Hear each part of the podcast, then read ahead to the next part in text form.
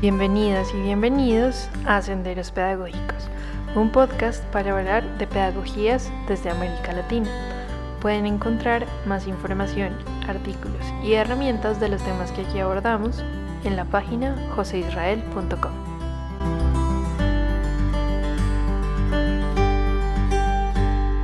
Hoy hablaremos de un tema que fue abordado en la carta número 13. Minimizar los duelos es perjudicial para la salud. Antes de comenzar, queremos aclarar que este episodio lo realizamos con base en aportes del psicoanálisis y la pedagogía para sensibilizar sobre los duelos y dejar de minimizarlos. Recomendamos que los duelos sean acompañados por profesionales de la salud mental y psicológica.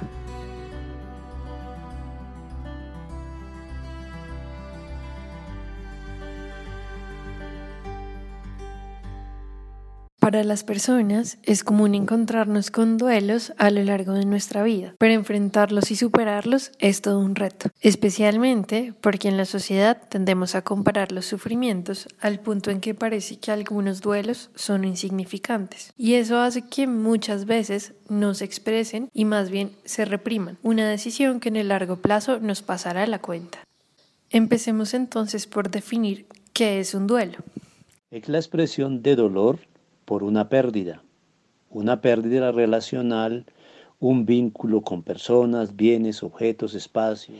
Vale, entonces el dolor que nos producen las pérdidas de diferente naturaleza nos generan duelos. ¿Qué pasa cuando no procesamos esos duelos, cuando los reprimimos? El cuerpo grita lo que la boca silencia. El cuerpo nunca miente, escribe Alice Miller. En la carta número 13 de la Profe Esperanza a quienes pretenden aprender en tiempos de pandemia, hablamos de la peste del insomnio y particularmente de la niña Rebeca. Rebeca se desvincula de su pueblo Manaure y de sus familiares. Viaja con unos comerciantes desconocidos quienes la llevan a un lugar también desconocido, la casa de José Arcadio Buendía, a otro pueblo, Macondo. Rebeca lleva en su equipaje un baulito de ropa un mecedor de madera con florecitas de colores y un talego de lona con los huesos de sus padres. Aquí vale la pena aclarar que el ejemplo del que estamos hablando, es decir, Rebeca, es un personaje del libro Cien años de soledad de Gabriel García Márquez. Rebeca, en esta primera parte en la que es una niña, nos permite adentrarnos en el manejo de los duelos desde la cotidianidad abuelo de pájaro, Rebeca transporta sobre sus hombros al menos cuatro duelos en lo que hemos dicho. Dejar a su pueblo, el desapego de sus familiares y amigos, el duelo por la muerte de su papá, por la muerte de su mamá. ¿Qué pasa con Rebeca en Macondo? Macondo no tiene cementerio para darle cristiana sepultura a los restos de sus padres, por lo tanto los sigue guardando en su equipaje es decir, mantiene vivo el dolor. Rebeca lleva a Macondo una enfermedad, la peste del insomnio. Se la detecta visitación. ¿Y cómo hace visitación para detectarlo? A Rebeca le gustaba comer tierra del piso y de las paredes y le gustaba también el sonido de los relojes, esos relojes que hizo cambiar José Arcadio en ese campamento de casas de madera y techos de zinc para permitirle la liberación de los pájaros que desde la época de su fundación alegraban el tiempo con sus flautas. Rebeca compartía su habitación con otras niñas y al detectársele la enfermedad fue separada. Perdió otros vínculos. Úrsula, para impedir que la niña comiera tierra, untó de hiel de vaca el patio y embadurnó con vinagre las paredes. Estas son sustancias repugnantes, poco agradables al paladar. Rebeca fue obligada a tomar antes del desayuno jugo de naranja serenado la noche anterior con una hierba llamada ruibarbo. La niña Rebeca recibió además castigos físicos y psicológicos por parte de Úrsula.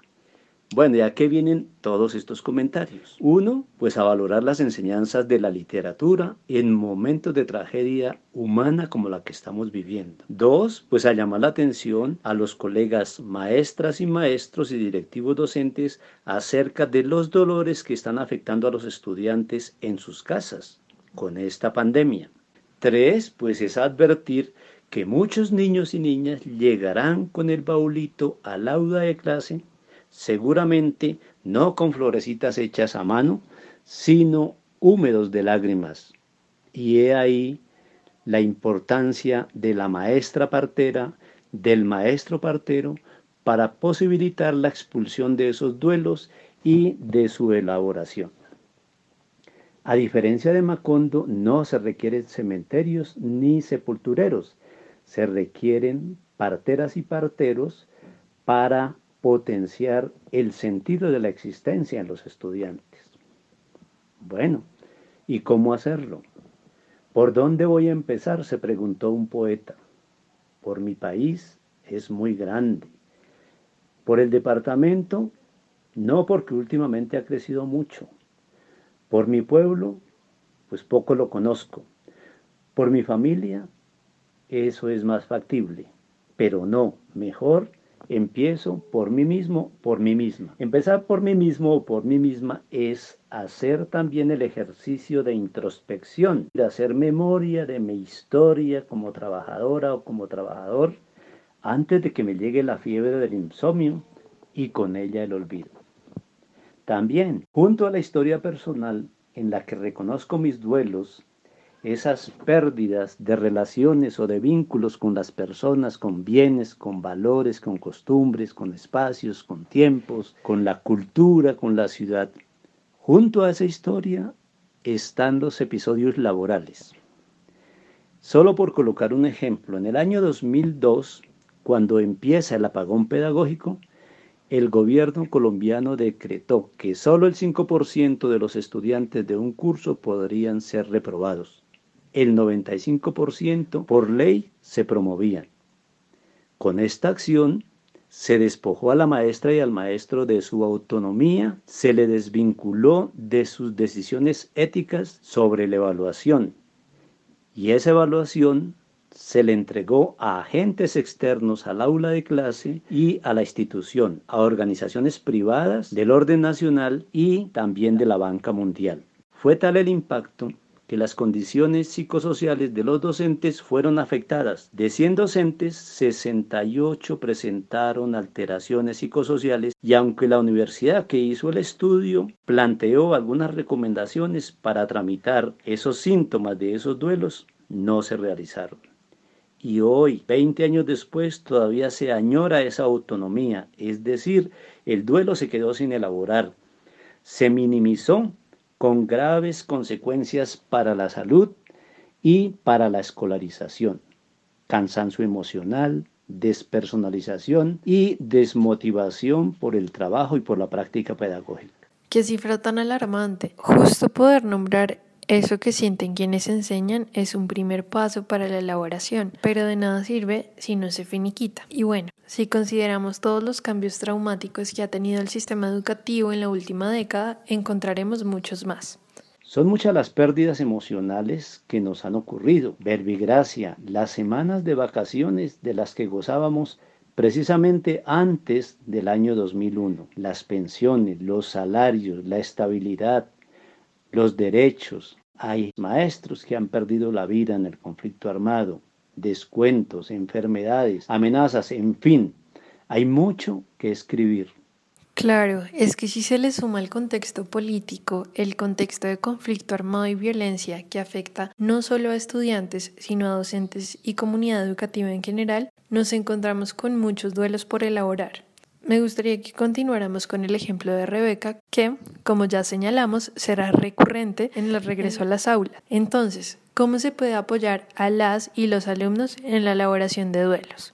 Bueno, y una vez realizado este ejercicio de introspección, o si se quiere, una vez hayamos esculcado nuestro equipaje, se puede comprender de mejor manera el contenido de la talega de lona que traen los estudiantes y se puede comprender con la escucha activa, sin hacer juicios de valor, valorando más bien la actitud del niño y de la niña, siendo confidentes y reconociendo sus potencialidades. Pues al reconocer que a Rebeca le gustaba escuchar el sonido de los relojes y potenciarlo, Úrsula logró que la niña volviera a integrarse con los demás niños y niñas de Macondo y hacerse parte de la familia de los Buendía.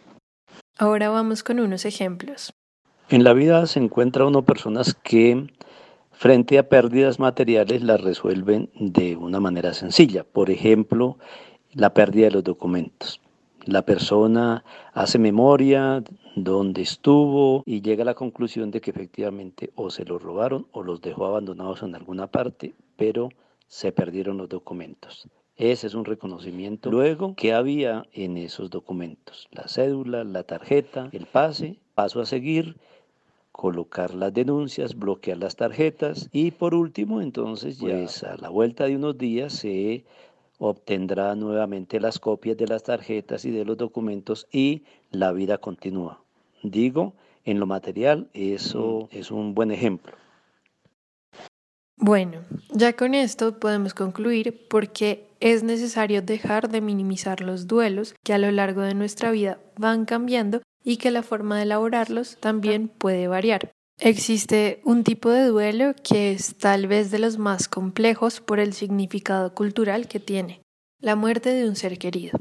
Aunque recomendamos buscar apoyo profesional para elaborarlo, vamos a describir algunas recomendaciones generales tomadas de varios profesionales de la salud mental para acompañar a quienes están en este proceso.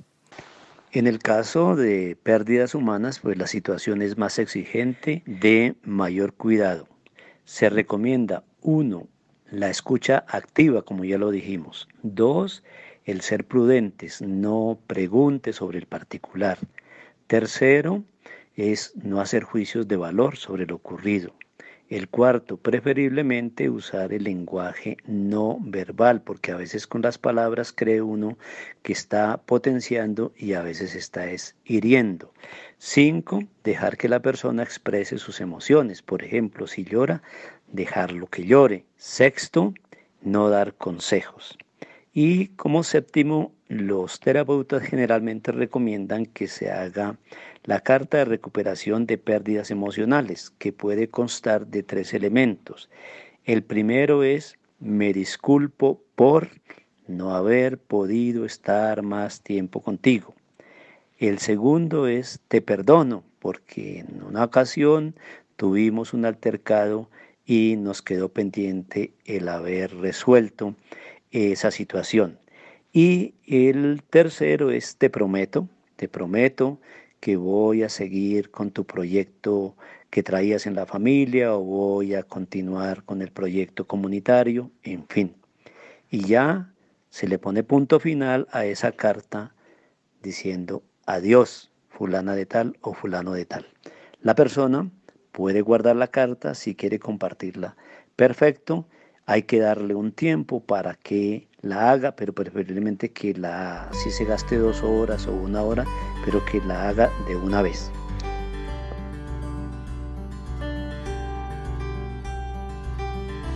En el caso de Rebeca, la carta podría ser así.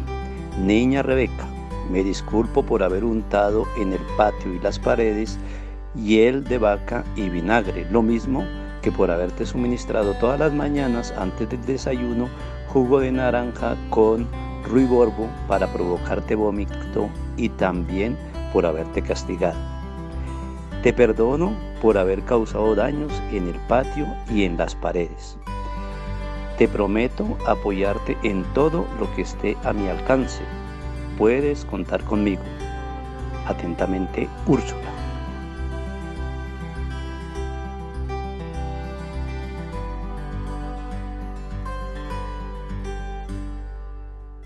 Gracias por escuchar este episodio de Senderos Pedagógicos, un podcast creado, editado y producido por María Paula González Ávila y José Israel González Blanco.